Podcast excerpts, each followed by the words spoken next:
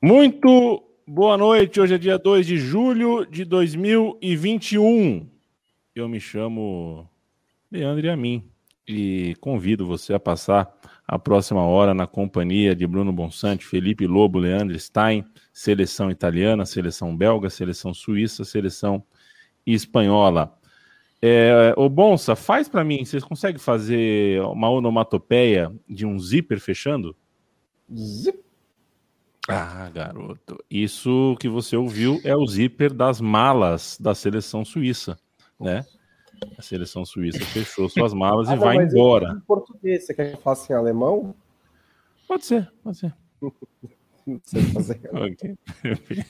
Entendi. Você provocou. Você... É universal. É, você provocou a piada e não tinha uma carta na manga, né? É. é. Isso acontece. Quando as pessoas apresentam programas, é pior, que às vezes a gente faz a provocação e não tem uh, depois a bala de prata. Você que é. usa tão bem essa expressão, né? Você usa ela. É, é a tua bala de prata, veja só, nos seus textos, né? Você só usa Obrigado. na hora certa. Felipe Lobo, é, Outra seleção que vai embora é a belga. Boa noite, tudo bem? Boa noite, tudo certo? É a mim, bom estar em todos os nossos amigos e amigas ouvintes. É, a Bélgica vai embora e já começa a ter uma sensação de que, putz, será que essa geração não conseguirá ganhar um título, né? É, que parecia algo é, acessível, né, para os últimos anos aí, pelo menos desde 2016 e já está ficando pelo caminho. É, tá, tem a Copa de 2022 ainda com esses, esses jogadores em ótima idade, mas depois disso, se não ganhar, essa geração vai ser trocada, né? E aí, pelo menos uma parte dela, né? Claro. Então fica a sensação de que será que a ótima geração belga está chegando ao fim? Interrogação. Leandro Stein, se bem que essa coisa, né, de vai embora, é, é, sentido figurado, né? A gente não tem uma sede, então tecnicamente ninguém está indo embora, tá todo mundo em trânsito, né? Tá, ninguém está indo embora da, da Eurocopa no sentido uh, físico da coisa. Leandro Stein, é, boa noite. Boa noite. Ok, perfeito. Uh.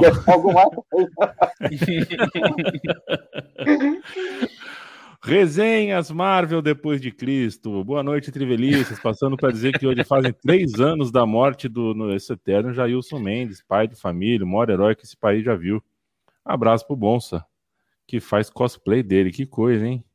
Tiago Tsutsui, boa noite, Trivelaça, Bruno Cota, a fria Curitiba, vos abraço. Eu não lembro o que é frio, gente. Eu não faço ideia do que vocês estão falando. Essa palavra, essas quatro letras, assim, F, R, I, O, eu não sei o que é mais. Para mim é grego. Felipe Melo, boa noite.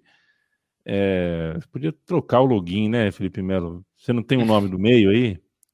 Boa noite para você. do cara, pô, é o nome dele. Tô brincando, Felipe. Um beijo para você. Paulo Pereira, boa noite, galera. Olha a Itália, a camisa pesou. Sempre se fala isso, né? Eu falei em um outro episódio, eu acho que que assisti na Eurocopa passada, Itália e Bélgica no estádio, né? E saí com essa sensação né, de que tinha assistido Circo de Soleil, né? Tinha sido uma apresentação de uma escola milenar uh, na minha frente, assim.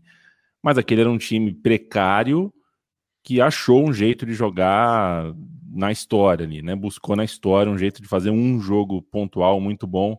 A campanha não foi boa. Essa seleção de detalhe é outra coisa.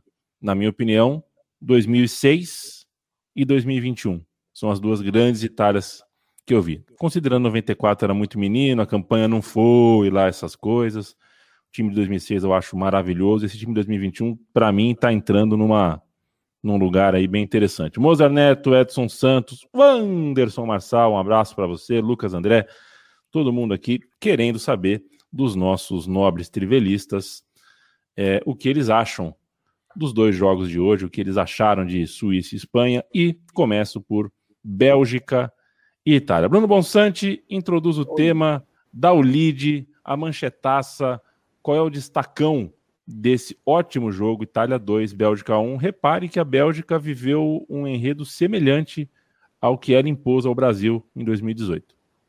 É verdade. é, eu acho que o destaque desse jogo é o quão bom ele foi. Né? É raro que a gente veja um jogo tão bom assim. Eu, pelo menos, é, sinto falta de mais jogos nesse nível de intensidade, é, de qualidade de duas equipes bem organizadas, bem qualificadas, é, jogando tudo que tem é, durante os 90 minutos. Foi um dos raros jogos que, chegando ao final, eu realmente queria que tivesse prorrogação, porque ele estava muito, muito legal mesmo. E é um jogo até que aconteceu, é, teve vários momentos diferentes, né? Eu acho que a Itália começa com uma imposição muito, muito forte em relação à Bélgica, e é uma imposição tanto é, tática, é, ocupando bem o setor de ataque ali, o, o, famoso último terço do campo, com cinco jogadores, os seus alas bem abertos, dando é, espaço para o ataque da, da, Itália. É, muita pressão na saída de bola, tanto que é assim que sai o primeiro gol, o gol do Varela.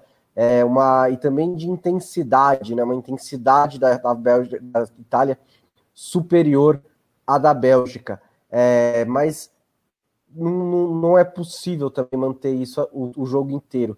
E a Bélgica praticamente encontra um gol no final do primeiro tempo, é, numa jogada individual do Doku, que entrou no lugar do Hazard, e foi um dos melhores da Bélgica, foi ali um, uma injeção de energia que a Bélgica precisava num campeonato em que é, essa geração está dando sinais de envelhecimento, e aí o segundo tempo, principalmente mais para o final, mudou um pouco até uma combinação entre é, não ser capaz de manter aquele ritmo o tempo inteiro e do desespero da Bélgica de tentar buscar um gol. É, acho que o Lukaku não esteve na sua noite mais inspirada, a Bélgica precisava um pouco mais dele, é, e não, não teve também grandes oportunidades, mas não criou né, as oportunidades para ele próprio chutar. É, teve a bola que bateu no Spinazzola ali, é, eu não eu ainda estou em dúvida se foi gol perdido ou uma salvação brilhante do Spinazzola, porque naquela situação é, não tem muito como você chutar de outra maneira, né? Ali, pegando a bola esticado como ele pegou, que eu ainda também não sei como o De Bruyne conseguiu colocar a bola ali, porque é, quando ele, o De Bruyne domina pela esquerda, é, tem dois caras entre ele e o Lukaku. Eu pensei, bom, ele vai tentar o cruzamento, mas a Itália vai tirar e vai dar escanteio.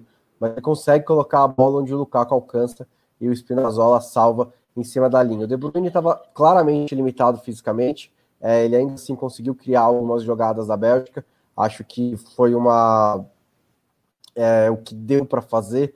Dos dois machucados, o De Bruyne começou e o Hazard é, nem tinha condições de entrar no segundo tempo, ficou de casaco é, o jogo inteiro.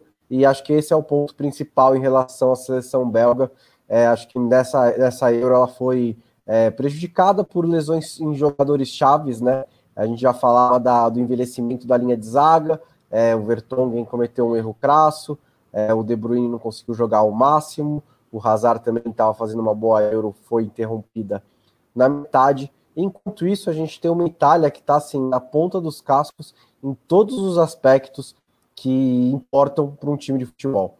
Ela está unida, dá para ver claramente que todos os jogadores compraram a ideia da Mancini, tá todo mundo girando em torno de um mesmo objetivo. Ela tá fisicamente muito boa, apesar da lesão do Spinazzola, que vai ser um problema para a Itália nas duas fases finais, na semifinal e na Itália, e na decisão, caso ela chegue lá, porque o Spinazzola vinha sendo um dos melhores jogadores da Itália, talvez o melhor jogador da Itália, talvez o melhor jogador da Euro, e ele não tem, não tem certeza ainda, mas saiu machucado e preocupa bastante. E também, taticamente, é um time arrumado, jogadores estão com confiança e estão curtindo jogar essa Eurocopa. Então, a Itália chega na semifinal muito empolgada. Saúde, Bonsa. É... Saúde. Tenho reparado que o Bonsa tem sofrido sutis e diários assédios em nosso chat e outros ambientes. É né? É, nem sempre agradáveis. Um beijo para você, Bruno Bonsante. Ô, Felipe Lobo, o negócio é o seguinte: eu, no único grupo que eu participo de WhatsApp para falar de bola, e falei também com o Chico, né, o nosso CEO, o sócio, o fundador da Central 3, na hora. É, é palpitão, a gente não publica isso no Twitter porque é palpite, a gente não é médico, mas na hora eu falei, tá com cara de ser tendão. É, tô falando do Spinazzola, né? Na minha concepção, o melhor jogador da Eurocopa até aqui.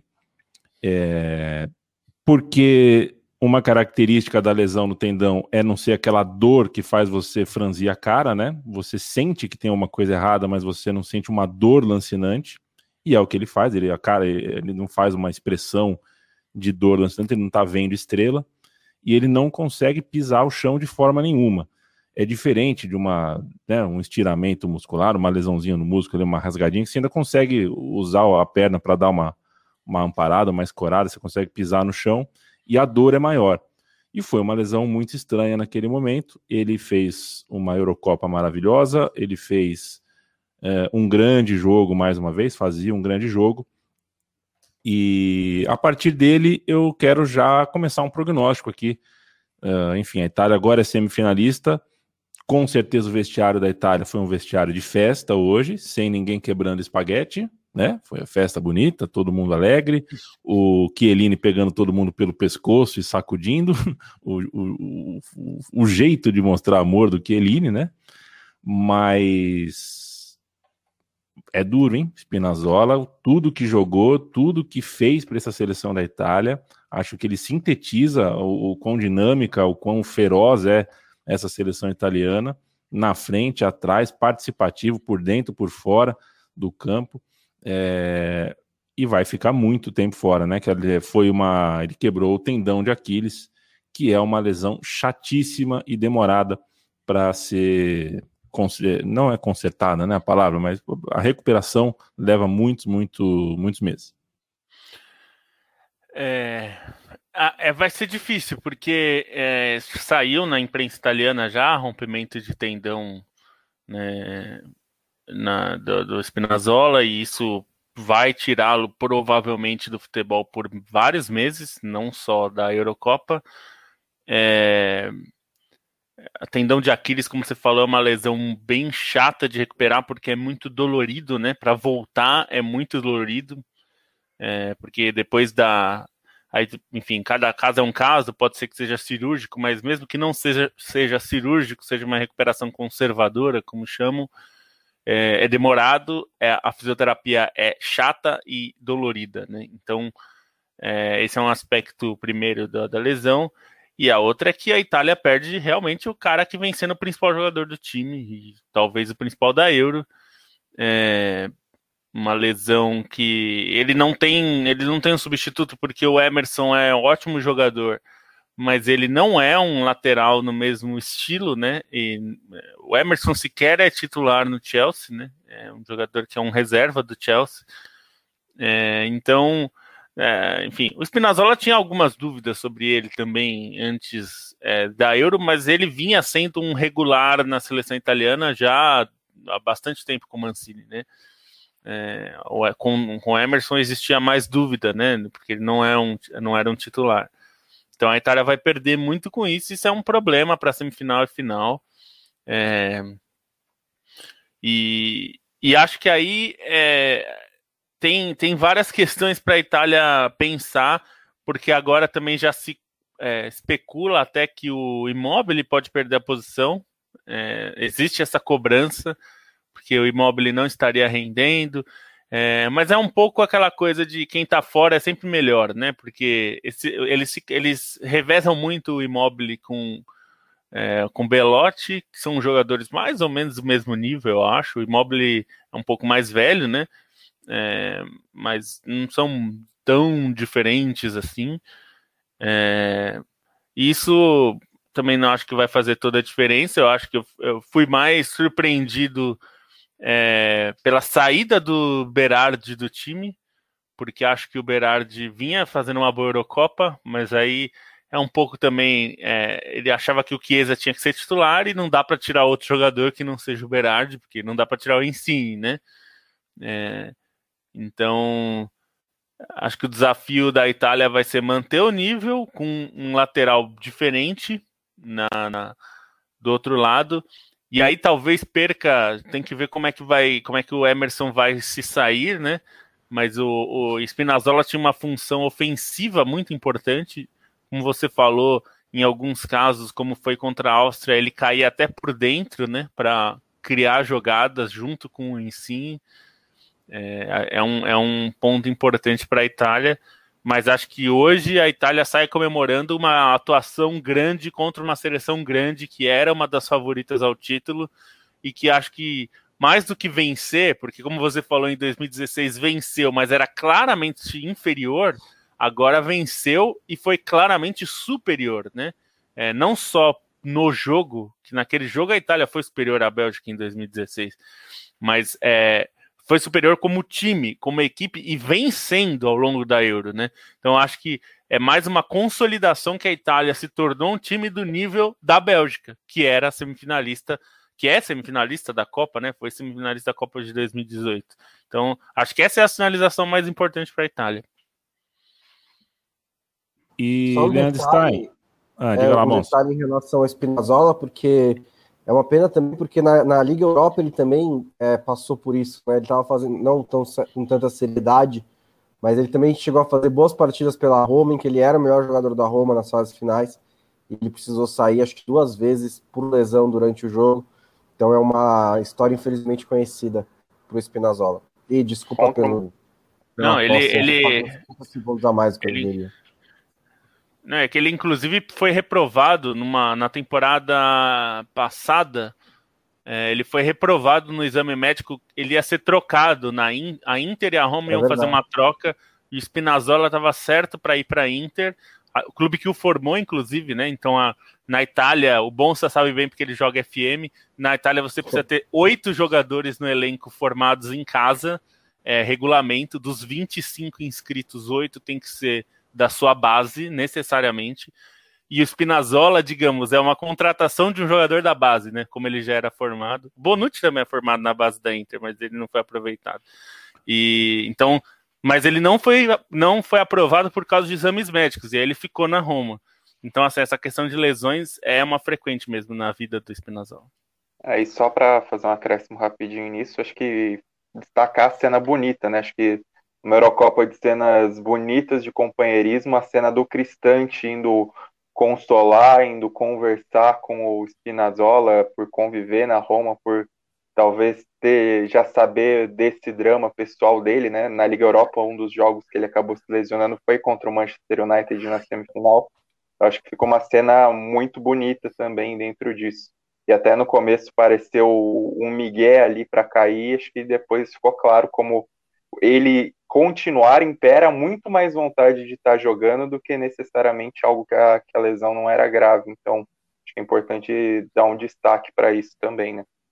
É, é, e cabeça de atleta, né? Coisa, atleta lidando com o corpo é uma coisa interessante mesmo, né? A gente já citou aqui que ele não sente é, no rosto dele, você não vê uma dor lancinante, é, você percebe o que está acontecendo ali, ele racionalmente pede a substituição na hora e aos poucos ele com certeza não sabia exatamente qual era o diagnóstico, mas sabia mesmo sem ser uma dor muito grande, sabia que era uma coisa grave, né? Você meio que é, dá Pareceu muscular, né? Na hora pareceu muscular, assim. Eu fiquei com a sensação, é. ah, talvez tenha estirado a panturrilha, algo desse jeito, né? Porque é. foi muito na hora, né? É, e aí, quando ele não consegue pôr o pé no chão e deita, alguém, né? O, o colega de time pede para ele deitar, aí ele começa a chorar. Né? E aí você percebe que não é o choro de alguém que teve uma lesão familiar, né? Você tem uma lesão familiar ali, você sabe que sete dias, dez dias é uma coisa, você tem uma lesão. E outra, ele tem consciência, né, que ele é o principal jogador dessa Eurocopa ou um dos principais. Então, é difícil você ser ejetado de um momento tão legal da tua vida, da tua carreira, é, né, tomar consciência ali é complicado. Agora vem cá, Leandro Stein, fechando a janela, fecha assim, tem uma janela, na rua tem uma praça, na praça tá cheio de doidinho os doidinhos da praça falando assim: não, porque a fantástica geração velha se deu mal. Fecha essa janela, não dá ouvido para esse pessoal, tá? Deixa eles lá. Mas vamos falar, uh, fazer um exame sobre essa Bélgica. É muito longe de vexame, muito longe de, de ser uma geração fracassada, muito longe de qualquer tipo de coisa que se fala nessa pracinha que a gente deixou para lá. Mas é uma seleção é, com jogadores que aspiravam título, aspiravam título, não euro, não só de euro, mas até de Copa do Mundo. Aspiravam ganhar da França, sim. né? Chegaram numa semi na Rússia, lá aspiraram, tinha como ganhar da França. É, e os jogadores estão envelhecidos, é uma seleção agora com idade envelhecida, os seus principais jogadores, é, e fica um amargor. Eu acho que a gente tende a, pro, a, proteger esse time da Bélgica, porque a gente sabe que o burburinho que vem da praça é, faz a gente defender, né? Para dar uma equilibrada, para a gente não ficar, para não colocar esse time num balaio de derrotados, que não são. É, mas a história está aí, né? A história está aí para a gente contar e faz diferença uh, chegar numa final e ganhar e não chegar em final e não ganhar. E essa seleção da Bélgica talvez tenha uma carta mais aí no ano que vem, não sei se chega até a Euro de 2024 com, esse, com essa mesma base. É, qual é o tamanho para você dessa derrota, assim, se a gente fizer uma, um, um, um, exame geracional mesmo dessa seleção belga que já está uh, com o sol às costas? Eu acho que a questão que fica mais para essa seleção da Bélgica é uma impressão de que o tempo está se esgotando, né? Que a ampulheta está virada e a areia está tá se acabando por ali, porque é uma seleção talentosa, é uma seleção, assim, a badalação, ela não era imaginária, ela tinha seus motivos.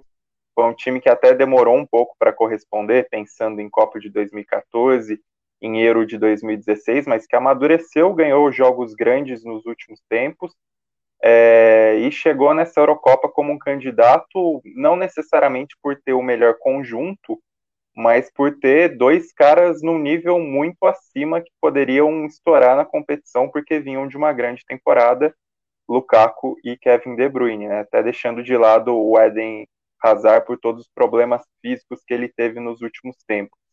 É, a impressão que eu tive dessa seleção da Bélgica é que ela chegou na Eurocopa é, de certa maneira pelo comecinho ali com o, o tanque cheio para fazer uma grande campanha, mas o time não conseguiu exibir necessariamente uma intensidade como foi no, na, na Copa do Mundo de 2018, né?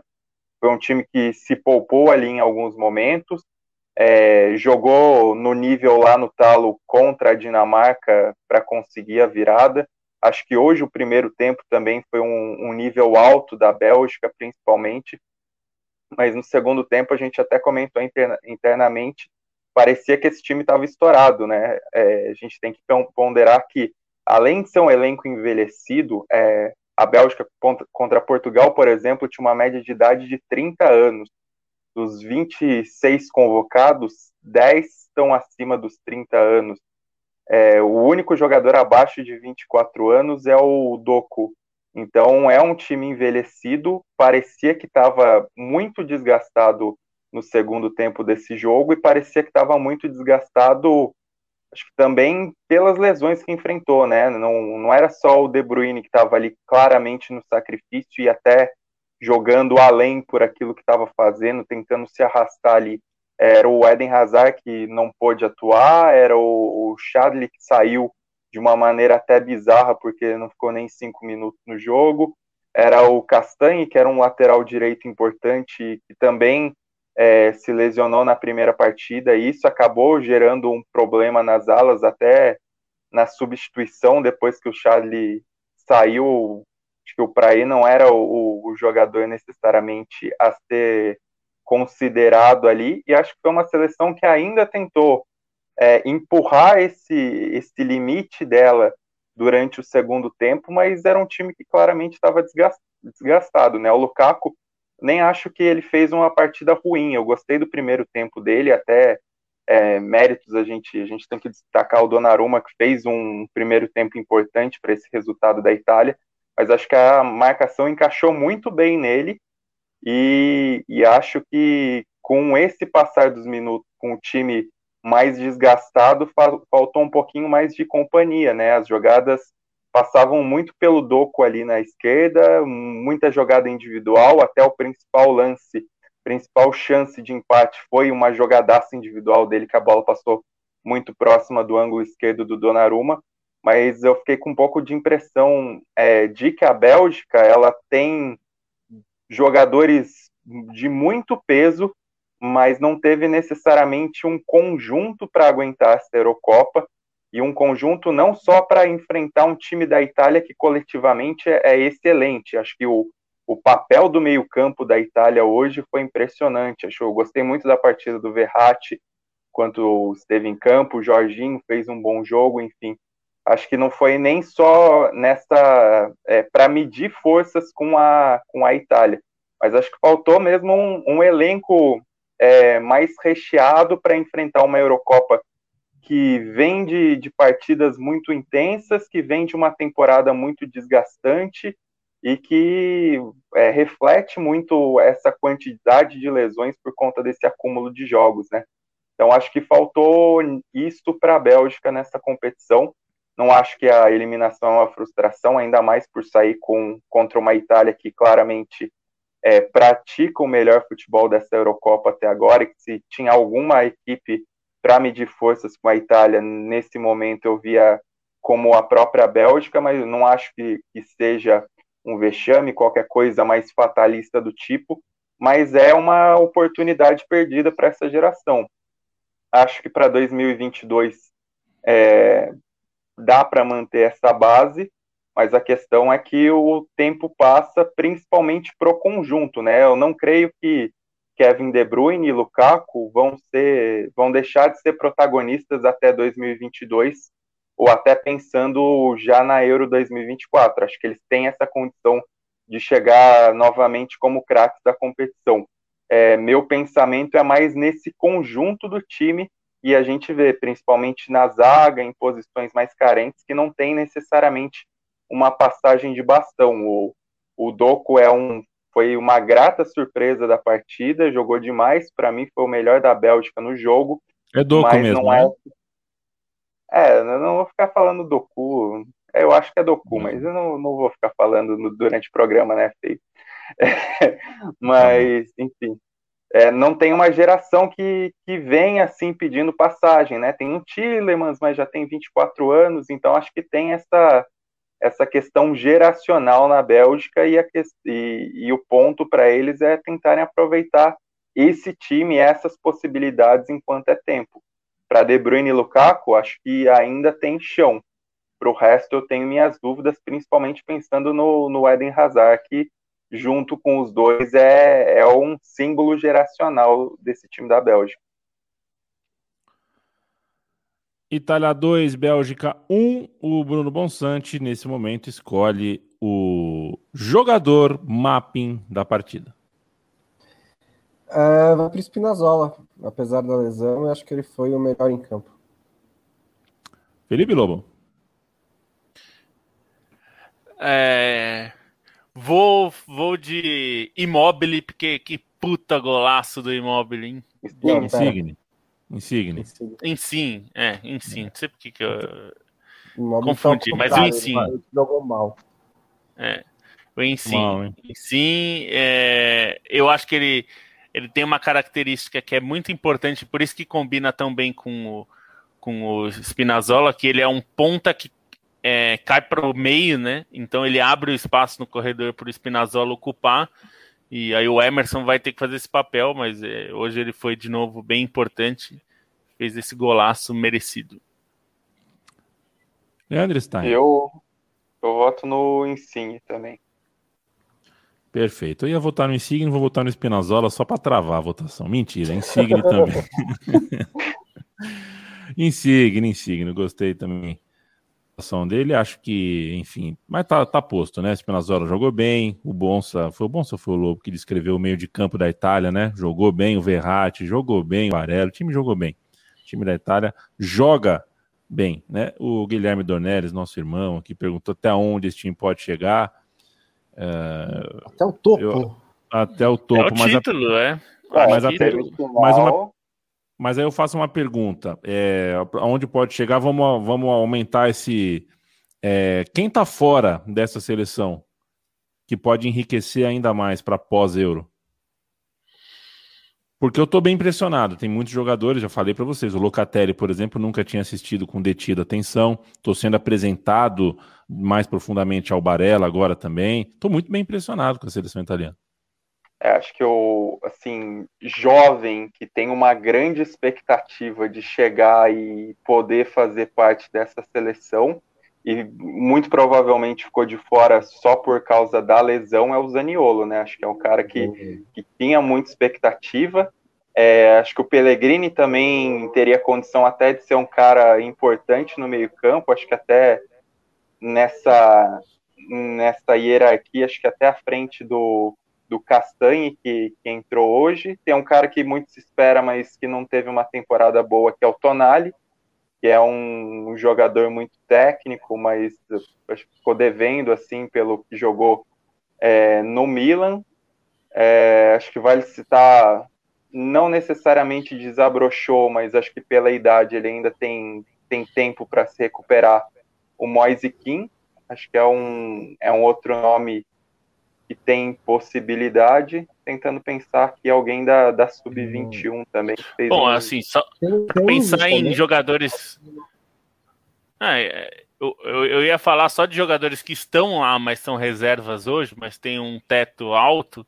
É o Bastoni, né? Por exemplo, a gente está falando da, do Chiellini, que é um veterano, talvez se aposente da seleção pós-Eurocopa, é, porque ele já tem 36 é, o, o Bastoni é um jogador pronto, tem jogado muito bem na Inter. É um, é um zagueiro canhoto, tal qual o Chiellini, alto, tal qual o Chiellini também, e também bom com a bola no pé. Né? Então é um jogador que, se o Chiellini se aposentar, que é o, é, é o provável depois da Eurocopa, se aposentar da seleção, é, provavelmente a Itália nem vai sentir tanto, porque já tem um jogador jovem é, pronto ali para assumir. Acho que é, a, são, são joga, tem jogadores ali que. Né, o Raspadori, que acabou indo para a seleção, para essa Eurocopa, foi uma surpresa. É um atacante bem promissor, é daqueles atacantes é, italianos é, que jogam naquela posição Del Piero, Baggio, não é um meia e também não é um centroavante, é um atacante de, que se movimenta e, e é criador de jogadas. É um era um cara, esse era o, da Sub-21, né? Ele é, ele estava na Sub-21. É, e deu sorte, né? Porque a Itália caiu na Sub-21 e deu tempo dele ser chamado para a Eurocopa ainda. Então, assim, tem alguns jogadores que não, não quer dizer que todos eles vão virar, né? Tem jogadores que acabam não rendendo na seleção tão bem. É, é, o, o, Locatelli que... mesmo surgiu como um super jogador da, base, demorou para engrenar porque o Milan não teve paciência, o Milan vivia um momento ruim. Então, é, tem, tem Eu nomes. Acho que o, a margem para melhora na Itália é encontrar um 9 que entregue um pouquinho mais, né? Porque o Lobo até citou isso, que é, é chegou aquela história em que o melhor é o que está fora sempre, né? E não é que o Immobile fez um jogo. Ele, eu também que ele jogou mal e tal, mas ele se movimentou, ele ajudou a criar chance e tal.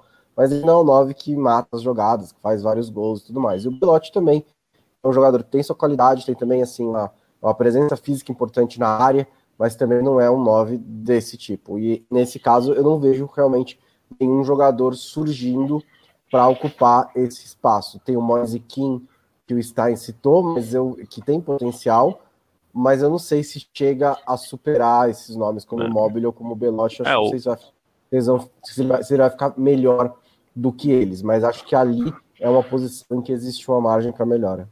É, o Alisson tá falando aqui, é verdade, tem o Scamaca, que surgiu muito bem, até essa temporada é um 9 bem típico, assim, né? É grande e tal, e é um cara que consegue finalizar é. bem. Mas ele é Ou é muito seja... jovem ainda, né? O Immobile, quando surgiu na, na Juventus ainda, na, quando estava na base ainda, parecia que ia ser um artilheiro implacável. Ele se tornou um jogador muito bom, mas ele demorou um pouco para chegar nesse nível, né? Então, eu não sei se o Scamac...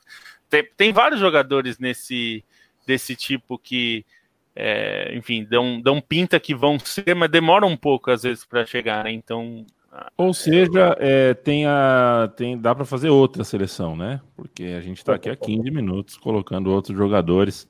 É, vem Itália forte por aí para mais de metro. É, quanto ao, à nova geração belga, Jeremy Doku, o Leandro me pediu para ser Doku, embora não, não tenha nenhum indicativo de que é isso, né? Não, não tem por que ser Doku, mas Nada tudo bem.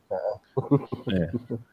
É, ele tem 19 anos, joga no Rennes, da França é, joga nas duas pontas pelo campeonato francês. Ele jogou nas duas pontas, tanto na esquerda quanto na direita. Hoje, de ponta esquerda ali, olha, Se o Denilson assistiu, viu, bom? Se ele falou assim, deu green.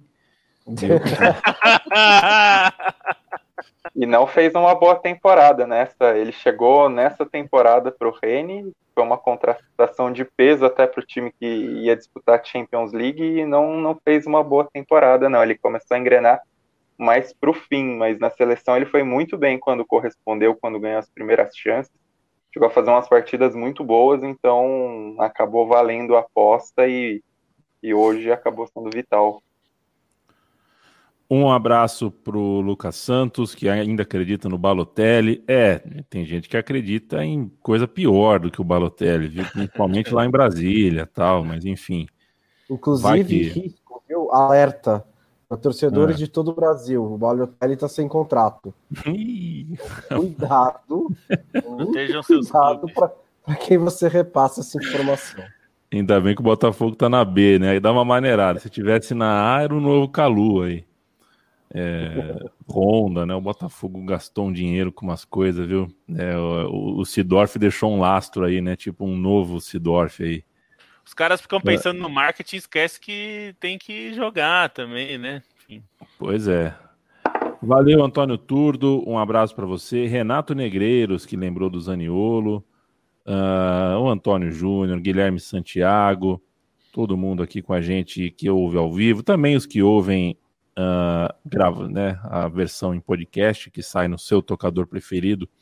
É, a gente agradece muito a companhia. E a gente já tem trinta e tantos minutos de podcast, é hora da gente falar do jogo 1 um do dia. A gente assistiu um primeiro tempo ruim, né, Lobo? Entre Espanha e Suíça.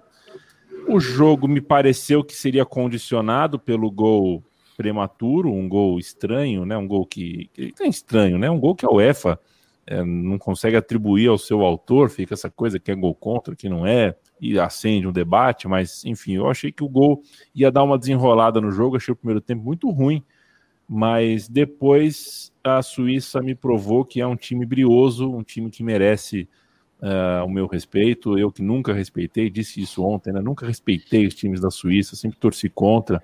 Esse time é, me parece bem respeitável. Que tal para você? Suíça 1, Espanha 1, só decidiram a vaga batendo pênalti. É, o, o até falou na, na hora que tava rolando o jogo, teve uma coisa que foi que ele falou, é ruim quando a Espanha abre o placar cedo, né? Porque a Espanha teve em, a maior parte do jogo 70, 75% de posse de bola. E, e, a Espanha é um time lento, e na maior parte das vezes. Um pouco por estratégia, um pouco por característica. Então o jogo ficou, a, ficou meio amarrado, porque a, a, Suíça não conseguia sair com qualidade para o contra-ataque, né? Porque, é, como a gente sempre fala, não há nenhum problema em, em você é, vendo que não consegue ficar com a bola, porque a Espanha se impõe esse estilo a maior parte dos times que ela enfrenta, é, mas você precisa ter um plano de saída, né? Um plano de é, tentar agredir o adversário para causar problemas, causar problemas, por exemplo, nas costas do Jordi Alba, que é uma arma importante da Espanha.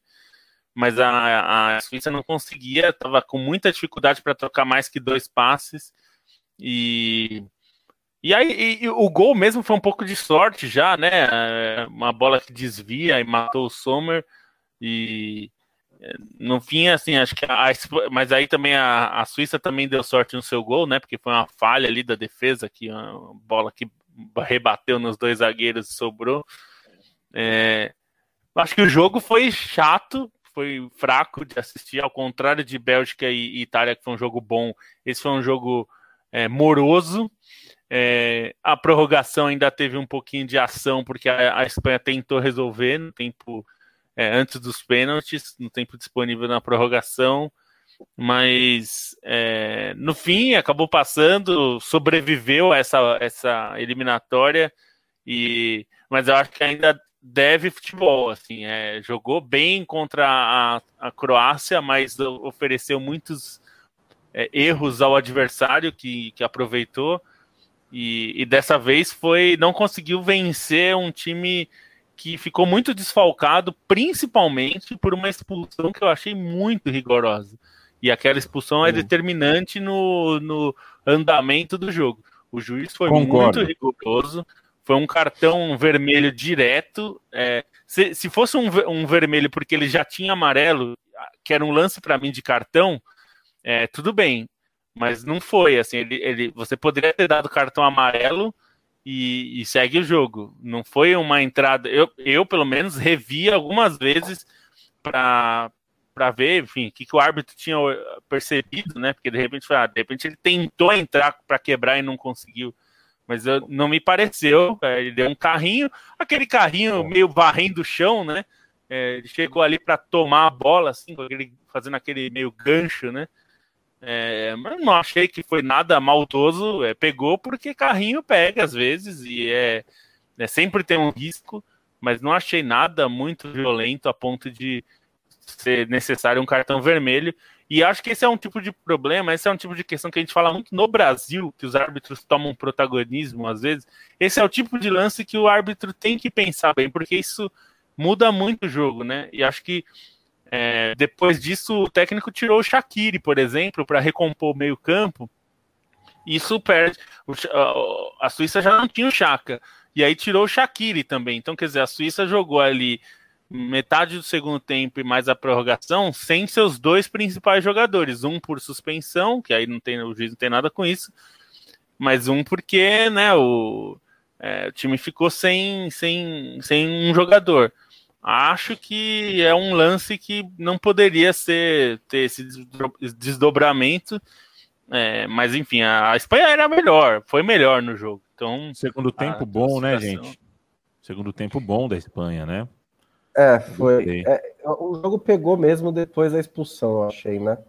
É, porque é, é, o que o Lobo falou, assim, o primeiro gol cedo da Espanha condiciona muito o jogo, porque o que acontece é que a Espanha tem muita qualidade de passe, muita organização para fazer esse tipo de jogo, é, começa a tocar a bola sem urgência. Né? O primeiro toque da bola da Espanha, que a gente critica, criticou nas duas primeiras rodadas, é que ela toca a bola sem urgência quando o jogo está 0 a 0 Quando o jogo está 1 a 0 é, a preocupação da Espanha com o espetáculo para os milhões de torcedores ao redor do mundo é zero. Ela quer ganhar o jogo. Então ela mantém a posse de bola, não arrisca, é, e dá menos oportunidades para a Suíça aproveitar esses erros e ter um contra-ataque. É, na, na, prática aritmética, a Suíça tinha 30% do tempo do jogo para tentar fazer alguma coisa com a bola e tentar achar um gol para conseguir voltar para o cenário anterior, que é a Espanha precisando arriscar um pouco mais, porque o placar está empatado. É, eu não achei que isso ia acontecer. Acabou acontecendo, como disse logo também no erro da, da, da defesa da Espanha, e a Suíça voltou para o jogo. E aí, logo depois, o Freuler é expulso, e se torna um bombardeio da Espanha, né? É, o segundo, a prorrogação, eu não sei como a Suíça conseguiu chegar ao fim da prorrogação ainda empatado. A, Suíça, a, a Espanha deu 18 finalizações em meia hora. É, é muita, muita coisa. O Sommer teve que fazer oito defesas, três delas foram é, espetaculares, aquela do Moreno, principalmente, que ele pega na, na sai do gol abafando com as mãos para cima. Foi uma ótima defesa do Sommer. É, muitos. O, o, Ricardo Rodrigues salvou um gol certo do Lorente. Teve vários e várias é, oportunidades a Espanha estava criando no segundo tempo e criando boas chances, finalizando dentro da área. Mas a Suíça conseguiu chegar aos pênaltis. E aí, bom, os caras erraram três pênaltis seguidos. Não tem muito o que falar em relação a isso. Bateram mal. É, e, inclusive despertaram uma boa chance porque a Espanha chegou, a Suíça chegou a ficar na frente nos pênaltis duas vezes, né? A bola na trave do Busquets, depois o Sommer defende o pênalti do Rodri. Nessas duas situações, a, Suíça estava em vantagem, era só converter os seus pênaltis, mas não conseguiu. É, e uma coisa que eu acho importante para a Espanha, até nisso de melhorar o jogo, além da questão da expulsão, é que a Espanha tem um, um conjunto bom, né? Algo que a gente já falou, assim, não tem nenhum jogador nota 10, a gente pode até discutir se tem algum jogador nota 9, mas é muito cara 7, 8 e muito cara 7, 8 também no banco, né? Muito cara que consegue entrar, consegue ter é, esse nível. Se um cara titular não tiver bem, ele pode ajudar a melhorar. Acho que principalmente ali é, do meio para frente tem essas alternativas. Se a gente for considerar Dani Olmo, é, se a gente for considerar o próprio Erzabal, então acho que, que tem essa vantagem. E, e, nesse jogo acho que cabe uma crítica ao Moreno, que é um cara que eu pelo menos banquei assim, achei que ele até poderia ter sido titular no lugar do Morata é, depois e tal. Hoje ele entrou relativamente cedo na vaga do Morata e foi bem mal, né? Assim, parecia que a bola estava queimando na hora que ele foi definir as jogadas. Acho que se a Espanha é, demorou tanto para resolver essa partida e, e, dependeu de uma pitada de sorte nos pênaltis, acho que pesa contra o Moreno essa partida ruim que ele fez. E obviamente tem muitos méritos do Zomer, é, para mim melhor goleiro da Eurocopa até o momento. Acho que mais do que é, a quantidade de vezes que ele trabalhou ou que, ou que as grandes defesas que ele fez, como essa que o Bonsa bem ressaltou contra o Moreno, foi uma segurança e um senso de colocação dele, né? Era impressionante como ele conseguiu fazer uma série de defesas seguras, sem dar rebote, e não eram bolas necessariamente fáceis, né? Eram bolas dentro da área em que existia relativo espaço para os atacantes espanhóis. Pode até ser que eles não pegaram em cheio, mas o goleiro transmitia essa uhum. segurança para o time é, num momento difícil e num momento que, no fim das contas, ele era a grande liderança da seleção, né? Sem o Chaka, com o Shaqiri tendo que sair mais cedo para ajudar a arrumar a equipe, acho que, que isso foi importante também. É um cara que sai maior dessa Eurocopa. Quero mandar um abraço é, para o Paulo Pereira, o Ross está aqui sempre, Pedro Lara Miranda, Sommer, na minha opinião, tem, não tem o mesmo não tem o reconhecimento que merece. É, boa Eurocopa, né? Do goleiro do, do goleiro suíço, de fato. Pegou hoje, fez um, um jogaço, bom goleiro. É, e redenção do goleiro do outro lado, né? Na outra baliza, o goleiro espanhol. Também é, hoje, e hoje vai conseguir dormir em paz, pegou um pênalti, né? Não, não fez nenhum gol contra, não permitiu que um gol contra acontecesse. É, e no duelo semifinal, agora a gente tem. Quem foi aqui que perguntou? Foi o LFG Guedes. É, Lamin não, hein, rapaz? É Yamin, pô. É, é, é I maiúsculo, não é L minúsculo. É, um abraço para você. Perguntou se presunto de Parma ou Ramon Ibérico. Eu detesto Ramon.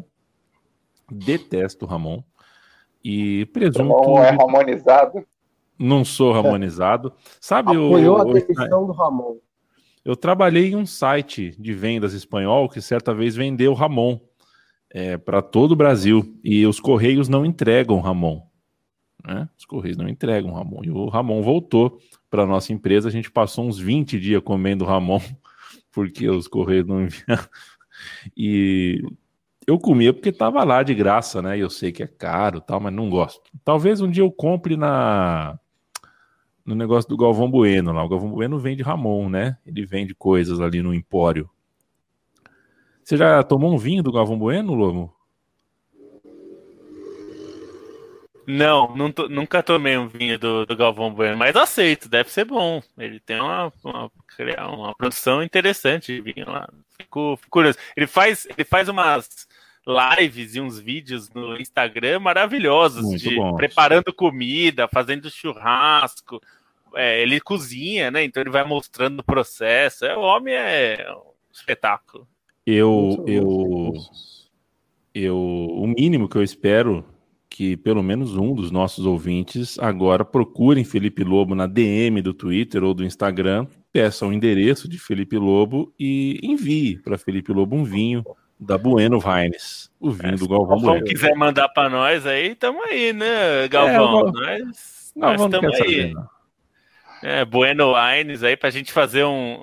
Então, até, a gente faz até dar uma de Abelão, assim, ó, com vinho. Abelão que foi apresentado no Lugano da Suíça essa semana. Até tava pegando as falas dele, ele falou várias coisas interessantes na coletiva dele lá. Mas, enfim. Você estava você, você tava lendo a notícia sobre a, a apresentação do Abel na Suíça, é isso? Eu não só fiz, como eu comecei a escrever sobre isso para colocar na trivela, porque ele falou coisas legais. É que não deu tempo ainda de terminar, mas. Vocês entenderam por que, que a redação da trivela é o que é?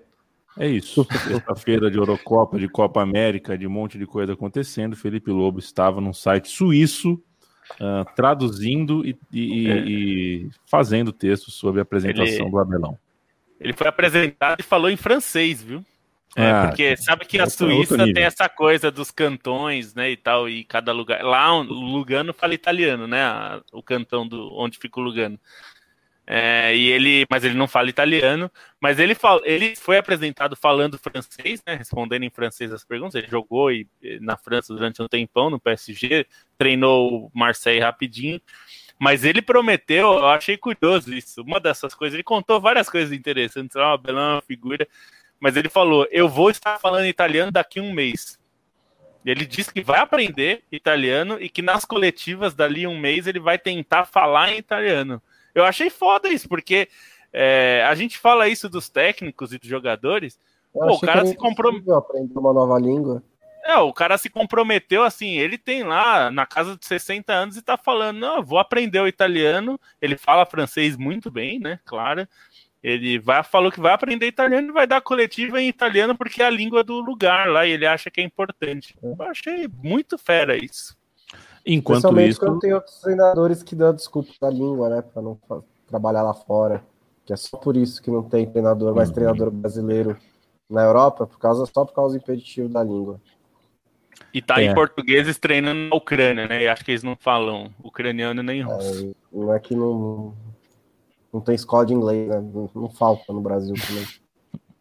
Enquanto isso, as transmissões e comentários de futebol aqui no Brasil estão cada vez mais parecidos com o Masterchef, né? Cheio de gente falando um português de difícil compreensão, né? Não consegui. É, eu acho que eu consigo. Tá falando, né? Eu tô falando Lugano, falando em Lugano, né? Talvez o Lugano jogador, não, o clube. O Lobo é... falou, o Lugano fala italiano. Eu falei, olha, Talvez, porque português tá difícil Cara, ele misturou, ele misturou o Jacan com a Paola Carosella no mesmo dialeto ali. Tá difícil de entender o lugar, não. É brincadeira, né, cara? Mas é, ter um francês que fala português, o pessoal põe para fazer programa de gastronomia. A Globo tem também um outro francês, né? É. Impressionante, cara. Impressionante. Ah, eu sei que tem o, o outro lá, o mais. O mais pipipi lá, como é o nome dele? Que faz, ele faz na Multishow. Faz na Multishow. Faz umas comidas mais requintadas também. É, é, que tem um Fusca. É, é, que a gastronomia, a gastronomia francesa é famosa, né? Tem escolas muito famosas de gastronomia, né? Então. É meio é que. né? Isso, Olivier Anquier, exatamente isso. É, Olivier Anquier, isso mesmo. Que Você... tem até marca de coisas, né, de produtos e tal.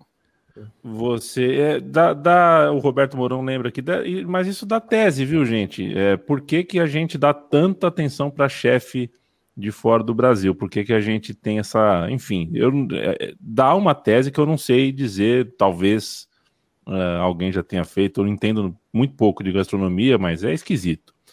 Dado Alexandre Padilha aqui com a gente, que prazer ter você por aqui. Uh, Itália superior tática e coletivamente, embolsou os craques belgas. Lembra, ó, eu citei aqui que eu via 2006 como boa, né? Lembra a Itália de 82, que fez o Padilha e tantos brasileiros sofrerem na década de 80. Era um timaço, né? As pessoas era sempre um falam do Brasil como, nossa, perdeu para a Itália, mas a Itália fez uma Copa ruim até chegar contra o Brasil, mas era um timaço. Sou muito craque naquela seleção italiana. Ai, ai. Em 94 ah. era bom também, via mim. Eu depois, era mais bom. velho, quando eu fui reassistir alguns jogos daquela Copa, é, que eu para enfim, para re, revisitar a memória, para não ver se a memória não, não, nos engana, né?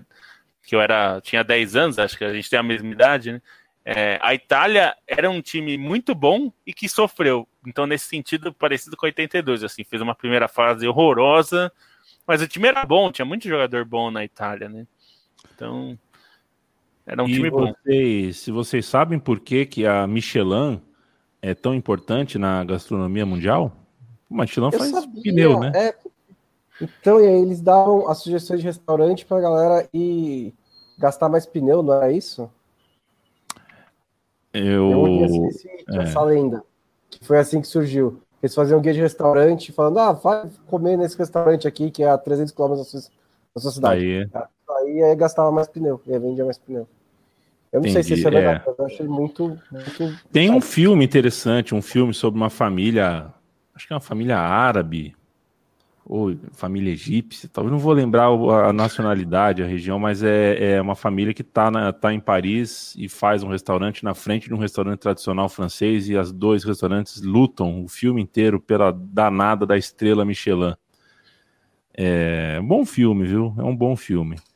A estrela Michelin. O, o, o Leandro Stein, tá bom já ou a gente pode ou a gente pode conversar mais um pouquinho aqui sobre pneus e temas aleatórios?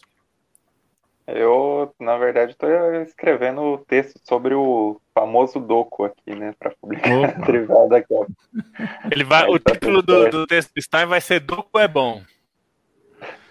Amanhã, sábado, cara, tá com uma cara de, de sábado hoje, né? Sábado é amanhã. Amanhã, hoje é sexta-feira. Amanhã, sábado, República Tcheca e Dinamarca, uma da tarde. Ucrânia e Inglaterra, quatro da tarde. E a gente chega às seis e meia, seis e quarenta ao vivo, depois pinga em formato de podcast no seu agregador preferido, falando sobre os outros dois semifinalistas, já projetando a fase ah, semifinal da Eurocopa e quem sabe falando um pouquinho da eliminação brasileira diante do Chile. A gente vai falar se o Brasil for eliminado, porque aí é assunto, né? Convenhamos, se o Brasil ganhar do Chile, é, a gente não tem muito que, a não ser que seja uma coisa fantástica. Agora às nove da noite a gente vai assistir um pouquinho. Certo ou errado, bom? Ou será que você vai usar a sua noite de sexta-feira para outro programa? Afinal de contas, está puxado, muito jogo e amanhã sete e meia tem basquete. Não, vamos ver o jogo do Brasil, fazer o texto, texto da Trivela. É, eu acho que eu vou pular o jogo de basquete. Você me conta o que aconteceu depois. Eu tô de plantão no sábado, então tem bastante jogo, até também às 11 da noite. Mas nós vamos ganhar amanhã e aí domingo a gente vê se dá para ver o jogo. Domingo é mais tranquilo. Tá bom, domingo te, É domingo, te chamo. É, é, fi- final é domingo. Eu, te Eu- chamo eu ou pro deveria basquete. Na melhor hipótese, eu te chamo para assistir o basquete. Na pior, eu te acordo para assistir o Globo Rural, que continua Tá sendo o melhor programa da televisão brasileira. Tá bom? Isso, fa- Faz isso sim, eu vou, eu vou gostar.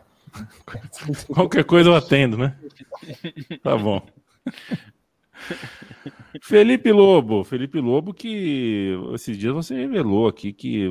Não, não foi você, né? Você dirige, né? Você dirige. Eu dirijo, eu dirijo. Dirige. Quem aqui que não dirige? É Eu, O Stein, né? O Stein. O Leandro Stein, assim como eu, eu nunca liguei um carro, Stein. Nunca liguei um carro. Mas Felipe Lobo dirige, gosta de Eu dirigir. gosto, eu gosto. Gosta, Sou- né? Eu, eu, eu acho que o, o transporte público tem que ser a prioridade sempre. Mas por prazer, eu diria assim, dirigir para viajar, por exemplo, eu, eu gosto. Perfeito. E quando você viaja, você escolhe pneus? Eu não escolho pneus porque eu não tenho carro, né? Então. Olha, não, Perfeito. o Lobo- Pirelli, né? Torcedor da Inter. É. Usa Pirelli, né? Eu acho, eu acho fantástico, né? Eu Já disse isso para vocês. Acho fantástico que o Pirelli tem que Felipe, mandar camisas, né? O Felipe Massa tem a língua presa e fez propaganda da Bridgestone, né? Ele não, ele foi contratado para fazer propaganda da Bridgestone e não conseguia falar o nome da empresa. Eu acho isso de um desapego fantástico. Falar em pneu, tem corrida de manhã na, na- no domingo, GP da Áustria. A Red Bull tá dando um- uma sapeca na Mercedes essa temporada. Para quem é, né? falava que a, que a Fórmula 1 é chata porque a Mercedes ganha tudo há sete anos, essa temporada a Red Bull acertou pera. o carro e tá descendo o demorou sete cacete. anos, né? Então, mas tá, ué, tá ali. E, e é legal porque o Hamilton, como ele é um monstro, é, mesmo que o carro não seja tão bom quanto o da Red Bull esse ano, ele dá um trabalho ainda. Apesar que no último fim de semana nem conseguiu. Mas é esse fim de semana os treinos hoje já foram bons. Parece que vai dar mais briga. E acompanha lá o Grande Prêmio que faz essa, fala essas coisas com propriedade, não de orelhada igual eu. Time bom, time bom do Grande Prêmio. Um beijo para todo mundo por lá. É, eu ouço pra caramba, ouço sempre o Flávio Gomes falando também, e no entanto Bom, entendo. É, e olha que é, para mim é tipo um, um aquário, sabe? Você ficar olhando um aquário, assim, porque eu não entendo merda nenhuma, né? Eu não sei ligar um carro, né? Mas gosto de assistir, vai entender. Os É. vídeos do canal dele são legais também, que ele conta a história dos carros. Ele que, né, conhece, tem muito. A, coleciona carros antigos e tal. Ele conta as histórias, é umas puta histórias legais, assim. Olha, quem não conhece. Você não, mesmo que você não goste de carro, assim, de particularmente, mas ele gosta, ele conta bem histórias, né? O Flávio é um grande contador de histórias. É. Bruno Bonsante, pra gente ir embora, uma nota para Beto Fuscão. Beijo. Para quem? Beto oh, Fuscão. É, eu não sei. Mas a gente esqueceu de eleger o, o melhor campo da Suíça e Espanha. Então você dá a nota para o Beto. É, é, o melhor é o Sommer também. É o Sommer. Sommer, ok? Sommer. Né? é o Sommer. E eu, eu, vou pesquisar quem é essa pessoa aí que você falou, tá bom? Opa, Bem, zagueirão, zagueirão, zagueirão. O Padilha tá aqui com a gente, vai lembrar do Beto Fuscão, com certeza. O Beto Fuscão jogou no Palmeiras e em outros lugares. Foi um volante, um, um zagueiro. Zagueiro, zagueiro, né? Como se diz. Zagueiro, sem zagueiro. muito requinte, sem muito requinte, mas um zagueiro interessante. Felipe Lobo, sua nota para Paulinho McLaren. Beijo, boa noite. Grande Paulinho McLaren. Eu gostava muito do Paulinho McLaren quando era mais jovem. Gostava, gostava do Paulinho McLaren. Era, foi artilheiro aí várias vezes. Eu não vou dar uma nota 7 porque o McLaren é a minha equipe preferida na, na Fórmula 1. Inclusive, para falar de Fórmula 1, ó, eu comprei esse livro do Flávio Gomes, chegou esses dias e recomendo porque se você não leu textos do Flávio Gomes, Flávio Gomes, é, eu digo, ele fica um pouco encabulado quando eu falo, mas ele é o melhor texto do jornalismo é. brasileiro. É. O texto dele é um negócio absurdo de bom. É então, eu comprei um livro antigo dele também, que ele que estava fora de, de, de talvez é, esgotada a edição, e ele fez uma nova edição, também comprei, deve chegar. E esse Imola é um lançamento agora, então eu recomendo, ainda não li, porque chegou essa semana, mas já recomendo, porque o Flávio escreve muito bem e as histórias são muito boas, né? Ele conta a trajetória dele no jornalismo, né?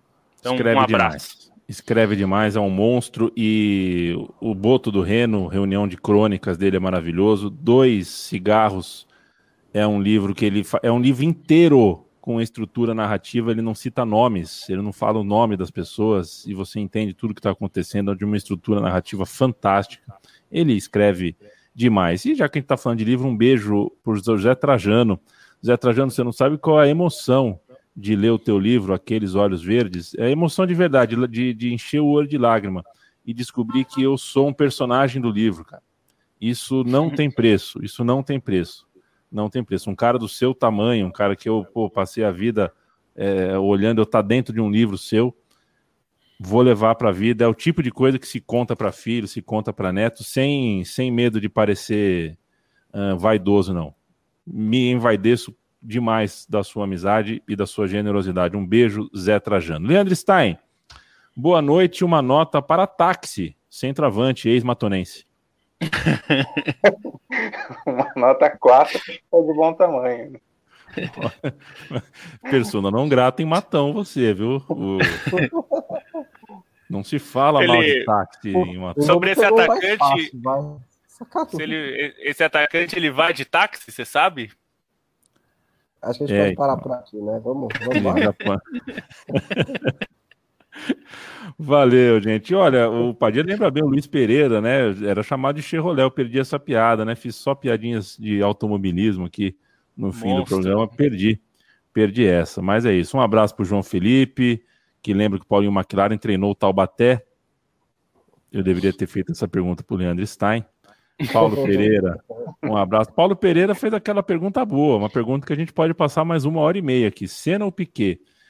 Paulo Pereira, é, depois de tudo que o Piquet, uh, do, do, comportamento do Piquet nos últimos meses, especialmente nos últimos ele sempre foi um boçal mas era um boçal romantizado, né?